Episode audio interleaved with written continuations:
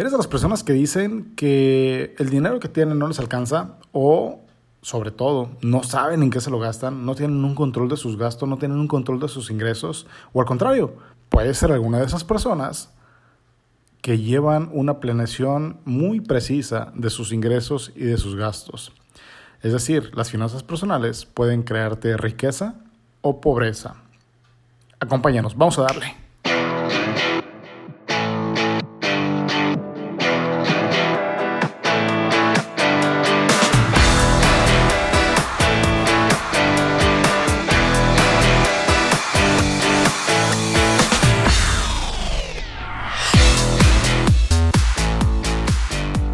Hola, ¿qué tal? Bienvenidos a este podcast Tengo por Seguro, donde nos comprometemos a darte información de gran valor relacionada con finanzas, negocios, ventas, seguros e incluso tendrás herramientas para que te conozcas mejor y puedas lograr resultados que tanto deseas. Soy Jorge Espejel, agente de seguros. Hola, ¿qué tal? Pues bueno, como lo comentamos en el teaser, el día de hoy nos acompañan Julio y Carla un matrimonio que forman parte de la Consejería Matrimonial de la Parroquia San Juan Pablo II, que está ubicado en Esmeralda Norte, aquí en la ciudad de Colima. Eh, es un tema muy interesante el que vamos a ver el día de hoy. Ellos tienen una amplia experiencia, pero me gustaría que también se presentaran ellos mismos por si también dije algo que no era, que me corrijan. ¿Cómo están? Muy bien, buenas noches. Buenas noches. Muchas gracias por la invitación y un gusto estar participando aquí. ¿Sí dije correcto lo que es o no? Sí, correcto. Sí, sí, claro, somos parte de, un proyecto, del proyecto de consejería matrimonial de la parroquia de San Juan Pablo II. Perfecto, qué bueno que lo dije bien entonces. Oigan, pues vamos a hablar de un tema que yo creo es de interés para todas las personas, hagan negocio, no hagan negocio, sean empleados, lo que sea, es, es fundamental, es básico para poder tener eh, ciertos resultados financieros que buscamos, ¿no? Que son las finanzas personales precisamente. Me gustaría que dividiéramos la parte en dos temas. Uno, tratar de hablar un poquito de qué son, primeramente, para tener un contexto, porque puede, puede pensar que es algo sencillo, pero en conceptos podemos tener diferentes percepciones. Entonces, que empezáramos con esa parte de saber qué son las finanzas personales y posterior ver de qué manera podemos eh, manejar unas finanzas personales sanas. ¿Qué les parece? Muy bien, adelante. Fantástico. Pues ahora sí que como ustedes quieran empezar, ¿eh? Ah, pues bueno, pues eh, ¿qué te parece si empezamos por definir qué son las finanzas? Ok. ¿Sale? Mira, eh, si tú buscas en Google, si lo googleas, si lo buscas en el directorio, en el diccionario, donde sea, pues las finanzas no son más que un conjunto de actividades que una persona o una empresa debe llevar a cabo para acumular y gestionar su riqueza. No tiene más. Hablando eh, como riqueza de todo el conjunto de activos que una persona o una empresa pueden tener. Eh, hablamos de dinero, acciones, eh, tu casa, tu vehículo, todo lo que tú tengas en, en general. Perfecto. y bueno, yo creo que no existe ningún, no hay ser humano sobre la Tierra, en cualquier parte del mundo donde viva, que no esté afectado de manera positiva o negativa por... Ya nos asustó el rayo, ¿no? Ay, caramba. No te preocupes. Muy bien. Estamos grabando. Todos brincamos re feo.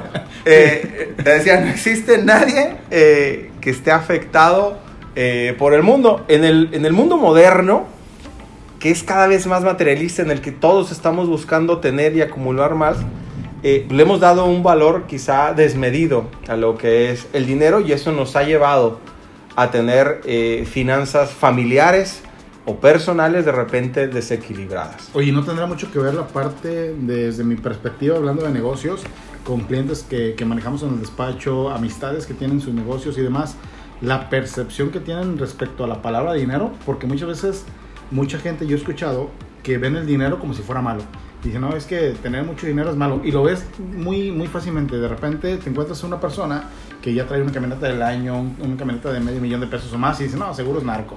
No, quién sabe dónde lo sacó. Entonces ven el dinero como si fuera malo. ¿Eso no crees, o no creen ustedes, perdón, que puede llegar a influir en que la gente consciente, perdón, mejor dicho, inconscientemente, estén alejando rechazando. y rechazando esa parte del dinero?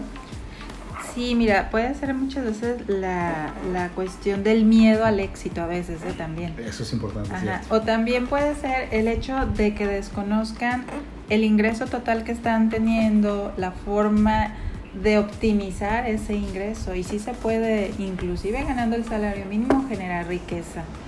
De hecho, una pregunta que a nosotros nos gusta mucho hacer a las parejas que de repente acuden ahí a consejería es tu ingreso o tus finanzas te están generando pobreza o riqueza.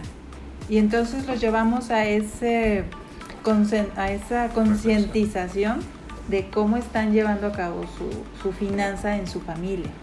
Y es muy importante porque al darse cuenta ellos de las acciones que están llevando a cabo, caen en la cuenta de qué es las, lo que deben corregir para poder llevarle a, una riqueza en su familia, a una cuestión de que no sea la preocupación el endeudamiento o, o el tener, no, es, no hay nada de malo, vaya, en que tengan un bien un carro, como tú dices, este, un bien inmueble, una casa, el dinero, no.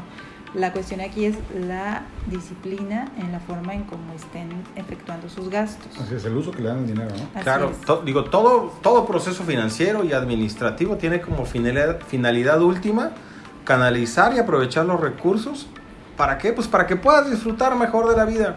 Para que le puedas dar todos los satisfactores a tu familia hay dos maneras o, dos polos eh, en el que este disfrute de la vida se lleva, ¿no? Uno a través eh, del plano individual, en donde cada quien está enfocado eh, en la manera de ser que tiene, cuáles son los talentos, cuáles son las habilidades, cuáles son las cosas para las que eres buena y en las que puedes obtener dinero para tener una vida plena, feliz y con todos los satisfactores para ti y para tu familia, para sacarlos adelante.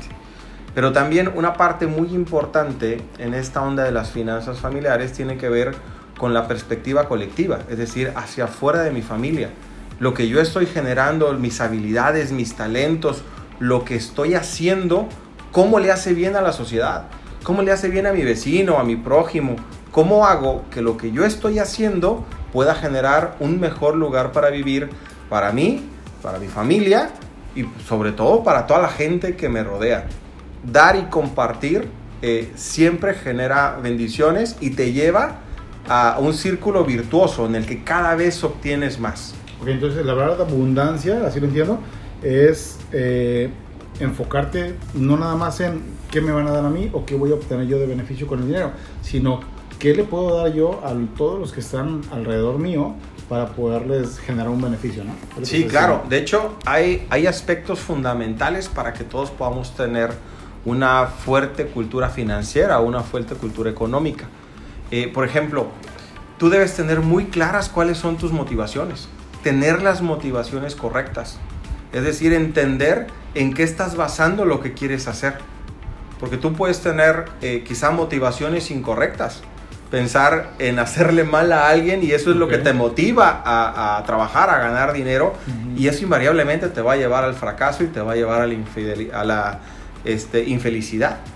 O tus aspiraciones. Si tú tienes aspiraciones correctas de ser feliz, de trascender, de dejarle algo a tus hijos para que ellos estén orgullosos de ti, bueno, eso es correcto. Pero si tenemos aspiraciones de, ah, yo quiero trascender para fregarme a fulano o para hacerle mal a Perengano o para hacer a quedar mal a Sultano, eso invariablemente te va a llevar a tener pensamientos incorrectos y a tener acciones incorrectas que invariablemente te van a llevar a la esclavitud financiera o te van a llevar a un posible éxito financiero inmediato, pero al corto plazo vas a estar sufriendo gravemente, ¿no? es lo que, lo que cosechas es lo que siembras, ¿no? Claro. Y precisamente en el capítulo 007 em, del, del podcastero por seguro hablamos de la mentalidad y lo que tú estás comentando aquí precisamente parte inicialmente de lo que tú estás planteando en tu mente. O sea, ¿para qué quiero el dinero? ¿Para qué objetivo lo quiero? Y en función de ello es el, la consecuencia que vas a generar, ¿no? Se llama por ahí el principio de causa y efecto. Está muy padre. Totalmente. Por eso, por eso el dinero eh, y tus finanzas deben ser manejadas siempre con sabiduría. ¿sí? Si no lo haces, puedes hacer un mal uso de tu dinero, de tus capacidades, de tus talentos, inclusive de tu patrimonio, que te puede llevar a tener broncas y problemas familiares, eh, de salud, puedes perder amigos, puedes tener broncas legales, puedes llegar incluso a perder la libertad o la vida en aras de motivaciones y aspiraciones incorrectas. Exactamente. De hecho, este, hace rato antes de, antes de empezar a grabar el podcast que platicábamos, me decías, oye, ¿por qué una persona puede ser eh, o puede vivir en esclavitud financiera? Así es. Este, y bueno, y Carla tenía un concepto muy padre que decía, eh, las personas viven en esclavitud financiera por dos motivos. Por orgullo y por soberbia, que aparte son pecados capitales. ¿Por qué? Porque quieres aparentar algo que no eres. Quieres quedar bien con las demás personas y entonces adquieres un coche, adquieres una casa, compras una camisa que económicamente no es viable para ti. También No quiere decir que no te la merezcas. Ujú. Quiere decir que en este momento no la puedes comprar. Y entonces tomas decisiones incorrectas para endeudarte o para apalancarte con tarjetas de crédito, con préstamos o con créditos bancarios o casas comerciales, un montón de cosas para algo que aparentemente te va a hacer sentirte mejor, pero no, de- no deja de ser tu orgullo o por soberbia, tal cual, aparentar más o querer ser más de lo que realmente puedes llegar a tener. Y tener poco o tener mucho no es malo, pero hay que saberlo tener y hay que ser conscientes de lo que tenemos en este momento y tener una aspiración correcta y trabajar y ahorrar y esforzarnos hacia el futuro. Ok, fíjate que ahorita que comentas eso, me imagino que lo vamos a tocar también más adelante, ¿verdad? Pero algo que, que, que pasa cuando pensamos en deuda es que decimos, oye, es que mira, hay meses sin intereses, hay que agarrarlos, son 100 pesos, son 200 pesos, pero súmale 100, 200, 500, esto, el otro, Claro. aquello, se termina siendo una deuda Más totalmente, prácticamente superable a lo que estás ganando, De ¿no? hecho, hiciste que recordara y, eh, una imagen, ¿verdad? Donde aparece una, una un mensaje de, ay, por fin ya terminé de pagar la televisión, ya es toda mía y la tele así del año del caldo. Entonces, es una cuestión que a veces el- pensamos que nos está saliendo barato porque voy a dar cada semana 100 pesos Así es. pero por cuántos años, durante cuánto tiempo. Y vienes pagando el triple o más ese producto y a veces si es por ejemplo un celular o una televisión o algo de tecnología, muy probablemente al año ya esté obsoleto o ya no te sirva, ¿verdad? No, y súmale que ya con todos los gastos, a lo mejor llega el momento donde se complica que lo cubras, y aparte de que ya trae un interés y se te hace alto, pues Claro. termina siendo un interés todavía mayor cuando Mayor. dejas de pagar algo, ¿no? Ah, sí, claro. sí. Ahí terminas De pagando hecho, mucho más. de hecho, bueno, podemos generar que mucho de lo que te lleva a esta esclavitud financiera o pues son errores que cometemos. Muchas veces quiero pensar por ignorancia, ¿verdad? Como puede ser el mal uso de las tarjetas de crédito también. Ahí entra mucho los intereses. Si tú no pagas tus tarjetas de crédito con el total a pagar para no generar intereses, bueno, no, seguramente estás cayendo en una deuda que va a ser muy difícil. O sea, como aquella persona que paga el mínimo. Exacto, sí, pagar el mínimo en una tarjeta de crédito sería un tache, ¿no? O sea, por favor no lo hagas porque estás generándote un problemón que al rato se te haga una bola de nieve y ya no puedas cubrir esa, esa tarjeta. O sacar otras tarjetas para pagar esa y en todas pagar el mínimo Como dicen, tapas un hoyo para Así es, destapar para otro. destapar. Entonces, las tarjetas de crédito no son malas, lo voy a, lo voy a retomar el tema más adelante, pero sí tiene que ver mucho el uso que tú le des, el uso y la forma en cómo tú las estés cubriendo o pagando. ¿Cuál es el consejo aquí para esta trampa o para este error? Paga siempre tus tarjetas para el monto o la cantidad para no generar intereses. Ok. Otro error muy común es que no tenemos un, un ahorro o un fondo de, de emergencia, así como para suplir gastos variables o gastos que no teníamos contemplados. Entonces tienes que a veces recurrir a, a préstamos o endeudamiento por no haber previsto una situación así. Y fíjate ¿verdad? que mucha gente lo que yo veo es que me dice, es que mm, cuando vamos a hablar del tema de seguros, me dicen, es que yo no puedo ahorrar. Ah, A ver, pero mira, ¿cómo que no puedes ahorrar? Si es que gano tanto, menos mis gastos, me queda esto para ahorrar. Más para mí es que la fórmula está mal. Así Debes de es. ver cuánto estás ganando, ¿Cuánto cuánto vas vas, a a ahorrar y cuánto te queda para gastar. Claro. Eso es como lo de aplicar. Entonces mucha gente se espera a tener cierta solvencia o cierta libertad financiera para poder tener ese piquito que le permita ahorrar. Yo creo que debe ser al revés, ¿no? Así es. Entonces ese tema de la, de la libertad financiera lo toman como, ¿sabes qué? Voy a esperar y ya que, ya que sea casi casi millonario, entonces ya voy a empezar a tener esa libertad. Pero realmente, ¿qué tan complicado o cómo podemos llegar a obtener esa libertad financiera? Fíjate que este, diste, un- diste en el clavo fundamental. ¿Cómo podemos hacerle para tener esa libertad? Solo hay dos maneras, teniendo humildad y siendo disciplinados. Quiere decir, aceptando que lo que gano es lo que tengo y que me voy a sujetar a eso. Y no pensar que una tarjeta de crédito, como decía Carla, es una extensión de mi ingreso. No, eso es una trampa espantosa. Hay que ser humildes y hay que ser disciplinados. Hay que entender cuál es mi capacidad de consumo, cuál es mi capacidad de compra, sobre todo cuál es mi capacidad de ahorro, porque aunque tengas el salario mínimo o ganes 100 mil pesos mensuales, todos tenemos capacidad para ahorrar y todos debemos sujetarnos a lo que estemos. Te ha tocado que te dicen, es que gano 10 mil pesos y no me alcanza. Claro. Y vas con el siguiente y dices, es que gano 20 mil y no me alcanza. Sí. Y al que gana 50 mil tampoco le alcanza. Es, es una trampa y una falacia pensar que ganando más te va a alcanzar. No es cierto, debe ser disciplinado. Entender qué es lo que ganas para poder entender cuánto puedes ahorrar y cuánto puedes gastar. Oye, dijiste algo importante y aquí me voy a salir del contexto, del contexto del script que traíamos, pero creo que es algo muy importante considerar. Mencionas que eh, las personas debemos de adaptarnos a lo que ganamos para ver cuánto podemos gastar. Las personas que tienen un ingreso variable, que se dedican a las ventas, que son comisionistas, que así como un mes pueden ganar muy poquito, otro mes pueden ganar bastante, ¿ahí qué recomendación pudieras dar para esta parte de, de lo que ganas contra lo que puedas gastar? Mira, en este caso a veces hay varios aspe- aspectos, ¿verdad? Que no dependen de la persona y que pueden, eh, ejemplo, las ventas. Puede ser que un mes sea muy bueno, otro mes muy malo y entonces, ¿qué yo sugeriría? Eh, es interesante siempre ver como el histórico, a ver el año pasado cómo, cómo anduvo y en base a eso tomar un, una, una media. una visualización ajá, de cómo podría estar. Y ponerte una meta mensual, un presupuesto, una base así como mínimo tengo que llegar aquí. No puedo tener menos de esta cantidad. Eso es algo muy importante. Como Yo creo que la de- mayoría de la gente, sobre todo que nos dedicamos a ventas, no cuentan con un presupuesto, ni de ingreso ni de gasto. Así es. Claro. Sí, porque es que necesitas saber exactamente, tienes que, tienes que medir tu capacidad de gasto.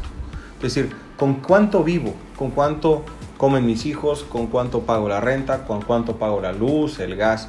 Y ese es tu gasto fijo y ese no va a variar. Ganes mucho o ganes poco, tú tienes esa, esa capacidad para gastar y esos compromisos. Claro. Entonces, si tus compromisos te llevan a 5 mil pesos mensuales o 6 mil pesos mensuales, ese es el mínimo que debes percibir. Si tu fuente de ingreso no te da para eso, tienes que cambiar tu fuente de ingreso o variar tu fuente de ingreso. Exacto. Si es variable, como tú decías, y hoy gano 6 y mañana puedo ganar 12 o 20, entonces esos 12 o esos 20 adicionales no son para que te los gastes, son para que los ahorres y tengas un plan de contingencia para los meses en los que no te va a dar. Ahí es donde entra la disciplina. No porque tengas mucho dinero hoy te garantice que vas a tener mucho dinero mañana. ¿sí? Debes ser previsor, debes ahorrar para tus gastos fijos, ¿sí? que por cierto los tienes que conocer y los tienes que escribir porque si no, no existen Exacto. Y después validar cuánto adicional está llegando y cuánto de eso sí puedo gastar, cuánto puedo invertir, pero sobre todo y antes que esos dos, cuánto voy a ahorrar. Claro. Y es parte de irte generando en la riqueza, ¿no? En, esa, en ese ámbito de llegar a poder tener un, un ingreso estable que te permita pues crecer. Retomamos, ¿para qué sería la riqueza? Mira, la, el- la riqueza no solamente es dinero, ¿eh? La riqueza tiene que ver con lo que eres, con lo que sabes, con lo que puedes producir y con lo que haces para, para adquirir eh, dinero o bienes. Vamos a hablar de Ok. bienes. Y la riqueza sirve para satisfacer primero tus necesidades, pero también sirve para darle dirección a tu vida. Esa riqueza te dicta en dónde pueden estudiar tus hijos, te dicta si puedo o no invertir en un auto, o si puedo o no ampliar mi casa. ¿sí? Le da dirección y le da rumbo. Y sobre todo es para dar bienestar. Bienestar a tus hijos, bienestar a tu esposa, bienestar para ti mismo, evidentemente, pero también hay que dar y hay que darle a la comunidad. Repito Sí, otra vez, tienes momento. que compartir, tienes que, tienes que darle al que menos tiene, tienes que compartir con una casa de beneficencia, con una casa hogar, tienes que compartir con tu iglesia, tienes que compartir con alguien que lo necesita. Siempre hay alguien que lo necesita más que tú y que le cuesta más trabajo producir lo que tú produces. Siempre, en cualquier lugar hay alguien más necesitado y entonces una bendición es apoyar a esas personas. Claro. Si tienen la oportunidad de hacerlo, ¿por qué no? Claro que tenemos. Hay que ahorrar. Hay que ahorrar para nuestros hijos, hay que ahorrar para nosotros, pero siempre debemos tener un presupuesto también destinado para compartir. Okay. Oye, pues queda muy claro eso, es, es, queda muy claro y se escucha muy fácil. Se escucha muy fácil porque estamos hablando de conceptos, ¿no? Realmente. Pero realmente ya, a ver, aterrizando todo esto, todo este tema de las finanzas personales, ¿qué tan complicado o qué proceso podemos implementar para poder ayudar a tener esa disciplina que precisamente nos ayude a tener la libertad financiera?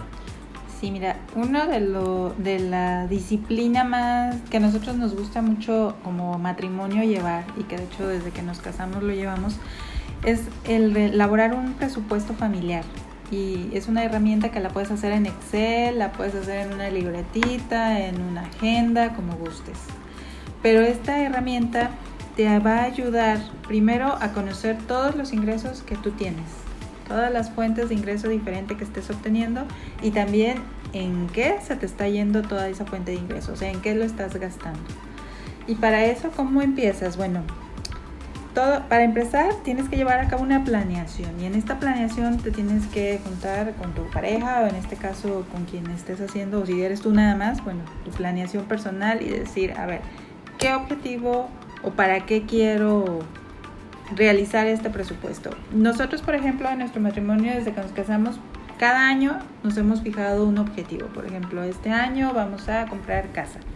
Entonces, hacíamos en este presupuesto el vaciado de nuestros ingresos y de nuestros gastos. Y la meta era, pues, adquirir la casa, por así decir y no veíamos tu dinero y mi dinero, sino que era uno, solo. Y ahí ponemos todo lo que cae de diferentes formas de ingreso que puedas tener, no solamente asalariadas, por así decirlo, por honorarios, rentas, todo lo que tú generes que, que te dé un ingreso, ahí lo tienes que vaciar. Y nos hemos encontrado con que muchas veces te sorprendes de la cantidad que, que te ingresa cada mes y que no tenías conocimiento pleno que lo tenías. Esto te ayuda para visualizar en dónde estás ubicado y hacia dónde puedes dirigir tu, meta, si es creíble, si es posible y si la vas a poder llevar a cabo o en cuánto tiempo la vas a poder lograr. De ahí el siguiente paso sería controlar tus gastos. Y estos gastos lo puedes tú eh, distinguir en, o los podemos dividir en tres formas. Los gastos fijos, gastos variables y gastos periódicos. Los gastos fijos, vamos entendiendo, como ya lo decía Julio, son aquellos de los que no te puedes deshacer. Mes con mes los vas a tener. Y entonces hagas como tú eh, puedes, por ejemplo, decir, no pago la luz. No, ¿verdad? Porque ni modo que te quedes sin luz. Entonces, la luz, el agua, eh, quizá la colegiatura de tus hijos, eh, la renta, si es que rentas, o la hipoteca, o sea, esos son gastos que quieras o no los tienes que hacer. Entonces, yo sugiero en este presupuesto o en esta herramienta poner como gastos en primer nivel los gastos fijos, ¿no? Y hacer el desglose de todos, uno por uno. Y súper detallado. Ajá, súper detallado. Mientras más detallado, mejor, porque te puedes dar cuenta de en qué se te está yendo el dinero y que es mes con mes invariablemente. Inclusive ahí, si mes con mes tienes que pagar que el Sky, que, que la tele y todo, el Netflix, lo que sea, ahí ponlo. No, no subestimar que, ay, ¿cómo voy a poner eso? Sí, ponlo. ¿Por qué? Porque al final te puedes dar cuenta que ahí se te está yendo mucho dinero. Y ahí van los cigarros también, todo. Y todo. Todo lo que haces. Gastos fijos. Fíjate que viendo eso me voy a ponerse bien mi visita porque también las visitas al Starbucks claro. sí te representan un gasto final del mes este, y muy importante. Dos mil, tres mil pesos, casi casi hay una colegiatura, ¿no? Claro. Así es. Y es lo interesante, al final veríamos ahí la ganancia de, hacer el presupuesto. Los gastos variables, gastos variables son aquellos que tú no los planeaste, tú no los esperabas, o sea, esos te llegaron de sopetón. ¿Cómo que puede ser? Un accidente, una enfermedad, este, la visita de un familiar y pues ya la tuviste que sacar a pasear, etcétera. Entonces todo eso te saca del contexto de lo que tú traías, pero lo tienes que incluir ahí en, ese mes porque generó una salida de dinero, ¿sí? Entonces es un gasto variable y hay que vaciarlo ahí también en ese presupuesto. Los gastos periódicos. ¿A qué me refiero con estos? Estos son aquellos gastos que tú sabes que tienes que hacer, pero no necesariamente son mes con mes. Por ejemplo, los seguros, se me ocurre aquí. Hay quien a veces contrata el seguro anualmente, ¿no? Sí. Entonces ya sabe que, ah, ya viene octubre, se me vence el seguro del carro y pues no hay opción de que no lo adquieras porque es un bien, es un, una inversión. Yo los seguros los veo como una inversión. Claro. Entonces aquí sería el gasto periódico que tendrías que poner como el seguro, ¿no? Los regalos de Navidad, Los por regalos ejemplo. de Navidad. O sea. Tienen que estar presupuestados. claro. O sea, Ah, y aquellos luego ahorita más que los niños no piden cualquier Claro. cosa, ¿verdad? No, el, el cumpleaños de tu señora tiene que Sí, estar sí, presupuestado. sí. O sea, también. no, olvídate. Sí. Sí, son aquellos casos que se llevan a cabo en un momento específico y que tienes que considerar. Oye, fíjate que ahorita que dices eso, aunque suena comercial, hablas de los seguros, Sí. que es como un gasto periódico. Precisamente este gasto de los seguros, ah, que comentabas de los gastos variables, por ejemplo, en accidentes, enfermedades, cosas que no tienes previstas, Sí. te pueden ayudar a, Claro. a que ese gasto no te pegue tanto en tu bolsillo. Entonces, un gasto periódico que mucha gente le pesa y que dice, híjole, tengo que pagar mi seguro de gastos médicos, tengo que pagar eso, tengo que pagar el otro tipo de seguro, te puede ayudar. Son de esos gastos que yo siempre digo que hacemos sin esperar el beneficio. Sí, claro. Porque si no es por el beneficio, el beneficio quiere decir que yo estoy bien de salud, que no me accidente, que no me enfermé. Sí. Pero si se me presenta ese accidente como gasto variable o esa enfermedad, pues tengo algo que me pueda respaldar. No, no es lo mismo estar pagando algo periódico, no sé, de 10, 15, 20 mil pesos a enfrentar una enfermedad de millones de pesos. Claro. Son, son, este, son bendiciones que no quisiéramos que lleguen, pero invariablemente en algún momento las vas a utilizar y cuando utilizas un seguro te puede salvar la estabilidad financiera, Claro. puede salvar tu patrimonio, digo, sin contar eh, que puede salvar la vida de uno de tus hijos Exactamente. o de tu, o tu, o tu coche o, o lo que sea, ¿no? Realmente son inversiones fundamentales. Es correcto. De acuerdo. Bueno, de ahí en el presupuesto, después seguiríamos con el tema de las deudas, los endeudamientos. Y aquí a veces es lo más triste porque, bueno, ni modo, aunque nos duela, tenemos que vaciar todo a cada uno de quien debamos. Bancos, este, hipotecarias, este, arrendadoras, todos, todos, todos. ¿Por qué? Porque al final queremos la realidad de cómo estamos. Estamos generando pobreza o riqueza. Entonces debemos vaciar todo aquí. Oye, aquí se me ocurre una pregunta. Sí. Hablas de vaciar tu deuda, ¿no? Claro. Y supongamos que debes a bancos, le debes a cajas populares o qué sé yo. Sí, ¿Cuál sería una recomendación para alguien que tiene bastantes deudas de este Claro. estilo de cómo irlas Pagando. cubriendo? O sea, pagar la deuda más grande, pagar la deuda que te cobra más interés. ¿Cuál sería la principal recomendación? Fíjate que antes, antes de pensar en eso, primero las tienes que entender. Ajá. Es decir, sí tienes que poner, ah, le debo a tal banco, le debo a tal banco, le debo a tal caja popular, le debo a mi compadre, le debo a mi amigo, le debo a no sé quién. Hay muchas veces, y nos hemos enfrentado con algunos matrimonios, que les da vergüenza decir a quién le deben. Y a mí me daría vergüenza decirle, ah, yo le debo a alguien porque se va a enojar mi esposa. O a la esposa le da miedo decir que ya sacó otra tarjeta y que se embaucó por otro lado. Ok. Debemos de ser totalmente transparentes cuando lo vacíes, porque lo vas a hacer, lo que vas a hacer es una planeación y necesitas ser consciente de cuál es tu realidad, de cuál es tu carga eh, que traes en cuanto a deudas. Si tú omites o dices, ah, no, es que a mi papá como a veces le pago y a veces no, no lo pongo, está mal porque ya lo debes y lo tienes que pagar. Y a lo mejor no lo vas a pagar mañana, pero lo tienes que pagar en un año o en dos. Pero debes ser consciente que lo debes porque si no, eh, eh, opacas tu visión hacia el futuro. Sí, de ahí, eh, retomando la pregunta que nos hacías de una persona pues que está endeu- endeudada, ¿verdad? ¿Cómo le puede hacer para salir de ahí del meollo? Ciertamente, recuerdo ahorita, me viene a la mente el testimonio de una persona que llegó así, en esa situación, traía muchas deudas, había tenido una cuestión muy fuerte en su familia, había tenido que recurrir a un préstamo bancario y bueno, traía un- una situación ahí muy complicada. Eh, y la, el consejo que se le dio fue ese precisamente, a ver, de todas tus deudas, ¿cuál es la que te está generando mayor interés?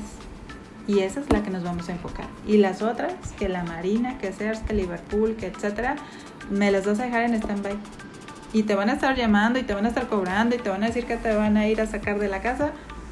Y les vas a decir que, que lo sientes mucho, que ahorita no tienes, pero que sí vas a pagar, nomás que te den chance. Y enfócate en pagar la que te está generando más interés, pero sin dejar, o sea, las otras sabes que las vas a pagar en un momento dado. Sí, darle la cara nada más, ¿no? Y sin descuidar, muy importante, tu gasto fijo. O sea, no puedes dejar sin comida a tu familia, sin lo básico, ¿verdad? Poco a poquito, como puedas ir pagando. ¿Qué puedes hacer? Te puedes ir a acercar a tu deudor y hacer una una Negociación. negociación para que te alarguen tu plazo, te mejoren este, la- las condiciones. La congelen para que no Claro. siga cre- creciendo. Eh, presentas tu situación ahorita de tu recibo de nómina, no sé, no sé, haces la lucha de que te reestructuren pues en, un- una situación más económica.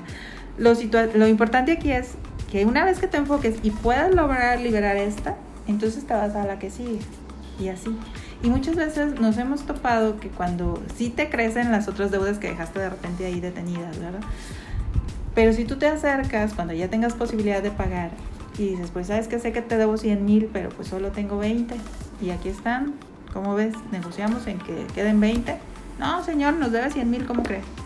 Pues sí, pero no te voy a poder pagar. Si no quieres los 20, pues me retiro y ni modo, sígueme buscando. Y muchas de las veces, con tal de no seguir, porque se mandan a despachos de cobranza. termina siendo más costeable para la empresa co- cobrar, ¿no? Entonces, muchas veces sí nos vemos en esa situación de que te aceptan los 20 mil pesos o la cantidad que en un momento dado tú puedas dar. Entonces, siempre debemos tener ese pensamiento de que sí vamos a pagar, pero en la medida en que también tu gasto fijo no lo, no lo conflictúes, porque si no, entonces sí estarías en, en una Sí. situación muy agresiva para Claro. tu familia y para ti mismo, ¿no? Al final nadie está obligado a lo imposible. ¿sí? Pero para no llegar a eso, pues tenemos que ser disciplinados. Eso, llegar ahí es porque tuvimos indisciplina, porque tuvimos, eh, nos quisimos dar una vida que no, nos, que no nos correspondía en ese momento, o porque quizás nos fuimos de viaje, o porque quisimos hacer algo y no funcionó como queríamos. ¿sí? Tenemos que ser disciplinados y entender que el dinero es finito y la manera en que nosotros lo ganamos siempre debe ser legal y honesta. Claro. No quiere decir que dejes de pagar, ¿eh? No, Tampoco que claro, esté de ahí claro. robado que dejes de pagar. Siempre tienes que pagar. Pero cuando estás en una situación crítica, bueno, cada, cada caso es diferente, cada, cada familia es diferente. Hay que revisar caso por caso para entender cómo son, cómo llegaron y cómo salir. Ujú. Eh, pero no quiere decir que dejes de pagar. Quiere decir que te ordenes, ¿sí? Y que priorices. Eso sí. Sí. Eh, aquí me queda la duda de la pregunta que tú me hacías de las deudas. Fíjate que todas las deudas no es que sean en sí malas, ¿eh? hay deudas que pueden ser buenas. ¿Cuáles son estas? Aquellas en las que tú pides un préstamo para adquirir activos que te van a ayudar a, a hacer un negocio o una inversión que te va a generar a su vez más ingresos. ¿sí? La idea es cuando saques un préstamo eh, generarlo bajo esa vía pero no sacar un préstamo para generar pasivos, o sea, que un carro nuevo, porque el carro desde que lo sacas de la agencia ya, Sí, ya le perdió, ¿verdad? Entonces ahí es importante al momento de analizar, que sería el segundo paso en nuestro presupuesto, una vez que ya descargamos ahí toda la información, el segundo paso es ahora analiza esa, es, a detalle esa- esos datos, esos números que te está arrojando, rojos o, o positivos, ¿verdad? Negativos o positivos. Para ver qué puedes bajar, qué puedes Sí. modificar, dónde Así incrementar. es, Claro. Muy importante en el presupuesto también dejar un rubro para ahorro e inversión. Y yo ahí como ahorro e inversión pondría el que tengan un tipo de seguro, ¿eh? Porque los seguros a la larga, como lo acabamos de ver, es una garantía, ya sea un seguro de vida, un seguro educativo, un seguro... Ahorita hay tanta diversidad. Para el retiro, porque nosotros pensiones actualmente. Claro. Entonces, para mí eso yo no lo vería tanto como un gasto, sino como una inversión. Y sí sería importante que cada familia tenga por lo menos un- uno de estos tipos de, de seguro. Una vez que, que llevas a cabo ese análisis, debes de llegar a cortar los gastos que sean innecesarios. O sea, debes de caer en cuenta de que a veces ir varias veces a la tiendita de la esquina te está saliendo más caro que si vas un mes al Sam's compras lo de todo el, el mes, ¿no? O que si cocinas mejor en tu casa, O sea puede que ya me estás diciendo que ya me prepara mi café en mi casa y no vaya tanto al Starbucks. Puede ser. Puedes ir al kiosco también. El kiosco está muy bueno, por cierto. De repente, y más económico, ¿no? Claro. Aquí lo importante es que tú mismo te eduques a cómo quieres llevar tus finanzas, ¿no? Y si andas un poquito ahí endeudado, cómo lograr salir de eso, para que puedas ponerte objetivos y, y lograrlos. el ahorro es un, es un factor que te va a ayudar mucho. No importa que estés endeudado, se te recomienda siempre que no dejes de ahorrar, porque esa va a ser tu fondo de emergencia ante cualquier situación. Entonces ese es básico. Que sea, así ganes el salario mínimo y tengas que ahorrar 10 pesos nada más, no importa, pero esos 10 pesitos tenlos ahí, ¿no? Así, de una manera disciplinada. Que de hecho una de las recomendaciones que he leído por ahí, no sé si estoy en lo correcto, es que por lo menos ahorres el 10% de lo que ganas. Claro. Para generar ese fondo, como bien lo dices, de reserva, ¿no? Al menos, cuando estás en una situación ya, ya este, muy apurada, en donde tus pasivos son muy altos, digo, pues a lo mejor el 10% no lo vas a poder ahorrar, pero sí ahorrar el 5, ahorrar el 6, como dice Carla, si ahorras 10 pesos, 10 pesos van a ser muy buenos, Sí, te van a servir. ¿sí? Y te van a servir como una base de seguridad para afrontar cualquier eventualidad. No puedes quedarte en cero, así sin un solo 5. Tienes siempre que tener 5 pesos, 10 pesos, 20 pesos que ahorres son Un extraordinarios, un respaldo para cualquier emergencia. Muy bien, entonces ya una vez que hiciste tu presupuesto, que ya te aplicaste, que te vas a empezar a disciplinar, tú mismo vas a determinar, a ver, mi meta va a ser salir de mi endeudamiento o resulta que no, no estoy endeudado, estoy generando riqueza, eh, estoy ahorrando, voy muy bien. Entonces puede ser que ahora pienses en crear otras fuentes de ingreso. A ver, ¿a qué más me puedo dedicar? ¿O qué otro talento tengo a lo que yo pueda eh, generar más, eh, no sé, soy buena para las manualidades o de repente puedo dar conferencias o no, no sé. Cada quien es lo interesante Encontrar su propio. encontrar en qué puede dedicar sus talentos o sus dones y sacarle jugo, ¿no? Y muchas veces eh, yo noto que la gente se detiene en buscar in- eh, algún ingreso adicional porque creen que para poder generarlo o poner, iniciar un negocio o algo por decirlo necesitan capital. Pero muchas veces actualmente el e-commerce es algo que es una tendencia que para allá va todo y con las habilidades que uno tiene, por ejemplo, ustedes que tienen experiencia en cuestiones de finanzas y demás, ¿no? O que estuvieran en cuestiones fiscales, se pueden hacer un tema, no sé, de, de- de tipo curso y se puede vender en línea. Y es un, es un ingreso constante que se va a estar generando por algo que se hizo una sola vez, que no te requirió inversión, simplemente lo que traes en la cabeza, ¿no? Bien estructurado, bien armado, lo estás vendiendo. Entonces, así como eso, hay muchas ideas que muchas personas pudieran estar haciendo, pero que lamentablemente no hacen. Sí, y que no visualizan, porque como no ven sus situaciones y concretas en un papel, pues no, ni siquiera les atrae. No, no, su mente no les da así ah, voy a pensar en algo más. Y sin embargo, si ya te ves en una situación apremiante, pues hasta tú mismo te habilitas, Dicen, ¿no? ¿Qué más? camina más. Ajá, exacto. Bueno, pues qué ventajas vemos nosotros que nos ha generado manejar este presupuesto y que incluso en consejería lo hemos visto en varios matrimonios que se han visto beneficiados. Primero te ayuda a administrar mejor tu dinero, ¿sí? Te ayuda a priorizar tus gastos, a quitar aquellos que no son necesarios, que te están generando solo un endeudamiento barato, conocer en qué estás gastando, por qué lo estás gastando, el ser realista, o sea, a ver, esta es mi situación, en ser realista, aquí va el consejo de no gastes más de lo que ganas, pues. O si quieres gastar más, entonces empiézale a pensar cómo le vas a Que es hacer. lo que decía Julio, no, no para aparentar es. lo Así que es. no. Ajá. O sea, si yo quiero viajar, bueno, pues está bien, que padre, pero ¿cómo lo vas a hacer, no? O yo quiero tal carro, bueno, ok, nada más. Si no te da ahorita tu ingreso, ¿cómo lo vas a lograr? Ok. O sea, se trata de que lo, lo visualices en la realidad para no caer en un endeudamiento que al final no, no se te complique luego salir. Manejar bien tus créditos, como lo vimos en tarjetas de crédito o en, incluso bancarios o con financieras.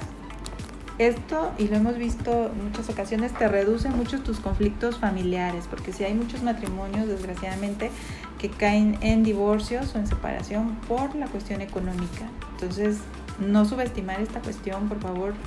Eh, es muy importante que como pareja eh, dialoguen sobre sus finanzas, de cómo van, que no se oculten información, sino que en este aspecto sí sean muy transparentes. A veces recomendamos que sea uno el que administre, el que vean que sea más responsable y creo que con eso se verían muy beneficiados. Educar a tus hijos en relación al dinero, ¿verdad? Si tus hijos ven que tú te estás administrando, que llevas ese control, pues a su vez ellos también de ahí aprenden. Inculcarles también que empiecen a Claro. ahorrar, lo que le das para el colegio, guardar tantito. Así es. O inclusive que ellos también empiecen a, generar sus propios trabajos, ¿verdad? En base a sus dones. Así. Y lo más importante pues es que tengas paz. que te sientas tranquilo, de que digas, este, sé cómo estoy, en dónde estoy parado y a quién le debo, pero sé que puedo cumplir, ¿no? Con mis compromisos. Eso sería lo ideal para no caer en una enfermedad por estrés o ansiedad, que es una cuestión más complicada. Sí, por supuesto. Sí, claro, y, a lo que referías, cómo hacerle para, para salir, bueno, habría, hay cinco, cinco bullets o cinco este, pasitos que, bueno, englobamos en toda la charla. Uno, primero cambia tu mentalidad, ten pensamientos positivos, ¿sí? piensa que realmente quieres tener éxito y quieres tener libertad financiera. Haz un presupuesto, entiende cuánto recibes, entiende cuánto ganas, entiende qué gastas y en qué lo gastas. ¿sí? Incrementa tus ingresos, pon a trabajar tus talentos. A lo mejor yo trabajo lavando coches y soy muy bueno, perfecto, pero tengo tiempo, o sea, ¿qué haces a las 7 de la tarde? ¿Qué haces a las 8 de la noche? Ese tiempo en que tú ya estás este, holgazaneando o disfrutando viendo la tele o algo así, es tiempo productivo que puedes utilizar. Investiga, analízate cuáles son tus talentos, cuáles son tus dones, para qué eres bueno y diversifica tu ingreso. Disminuye tus gastos, el, el cuarto. Identifica en qué estás gastando. Si es en café y te gastas dos mil pesos en café al mes, bueno, pues qué padre. Pero quizá puedas disminuir eso y eso se va a convertir inmediatamente en riqueza para ti. ¿Sí? Cambia esos hábitos y sobre todo genera ahorro. Si son 5 pesos, si son 10 pesos, si son 100 pesos, lo que tú puedas pero primero debes saber cuánto ganas, después destinar tu ahorro y sobre lo que te quede, verás este, cómo puedes vivir y qué es lo que tienes que hacer para, cubrir tus gastos, tus gastos fijos. Como decía Carla, tú puedes ganar eh, o generar riqueza con el salario mínimo o con mil pesos o con diez mil o con cien mil o con doscientos mil pesos mensuales, seguramente generar riqueza. Pero también puedes generar pobreza con salario mínimo, con mil, con dos mil, con cien mil o con doscientos mil pesos de ingreso en tu familia. Todo tiene que ver con la manera en que te aceptas a ti mismo, de cómo vas a vivir, de cómo ves a tu familia y sobre todo en qué tan disciplinado eres para administrar todo eso eh, que Dios te da a través de los bienes que ganas a través de tu trabajo. No, pues vaya que con esos cinco puntos pudiste resumir completamente la charla. Realmente eh, es un tema bastante interesante que muchas veces no le damos el peso que lleva y nos dejamos ir por el día al día, ¿no? Tengo esto, me gasto acá, gasto allá, pero no le damos el peso que deberíamos de darle. Y me encantaron esos puntos que tú diste. Entonces, eh, me encantaría, aquí en por Seguro, lo que hacemos es que al finalizar cada una de las charlas, nuestro invitado, en este caso, eh, les pedimos que nos den un mensaje final para la audiencia, sea 10 personas, 100 personas, 1000 personas, que alguno de ellos se quede con algo, qué es lo que a ustedes les gustaría que sea la principal información con la que ellos se queden. Bueno, yo los invitaría a todos a que tengan constancia en el ahorro y el secreto básico es la disciplina en la forma como llevas a cabo tus gastos, eh, que evitar pues caer en una situación de imprudencia en este aspecto. Así es. Pues bueno, les agradecemos bastante Carla, Carla Mayoral, sí, gracias. Julio Salas, que nos hayan abierto las casas, las puertas de su casa, porque la gente apenas se va a enterar que estamos grabando precisamente aquí en su hogar. Muchas gracias por ello y, y pues ahí estar pendiente, ¿no? Pendiente y que este tema sea algo que la gente pueda estar escuchando y sobre todo que lo pongan en práctica, ¿no? Les agradecemos nuevamente que nos hayan abierto la puerta de su casa y pues por aquí vamos a estar en comunicación. Gracias. Muchas gracias. Eh, si alguien quisiera eh, ahondar un poquito más, nos puede contactar en el correo electrónico contadora mayoral, eh, mayoral con Y, arroba gmail.com. Perfecto, ¿lo puedo repetir? contadora mayoral, todo junto, sin espacio, arroba gmail.com. Perfecto, pues cualquier persona que tenga la inquietud de saber un poquito más a fondo o incluso tener la orientación al respecto, con todo gusto se puede comunicar con ustedes directamente. Claro que sí, con gusto. Muchas gracias, muchas gracias. Esta es su casa y que Dios los bendiga. Te invitamos a que nos sigas en nuestras redes sociales, Facebook, Instagram, YouTube, en todas nos encuentras como Tenlo por Seguro. No se te olvide de calificarnos, compartir y darle dedito arriba. Mándanos tus preguntas sobre este tema o cualquier tema en particular. Recuerda que este podcast es por ti y para ti.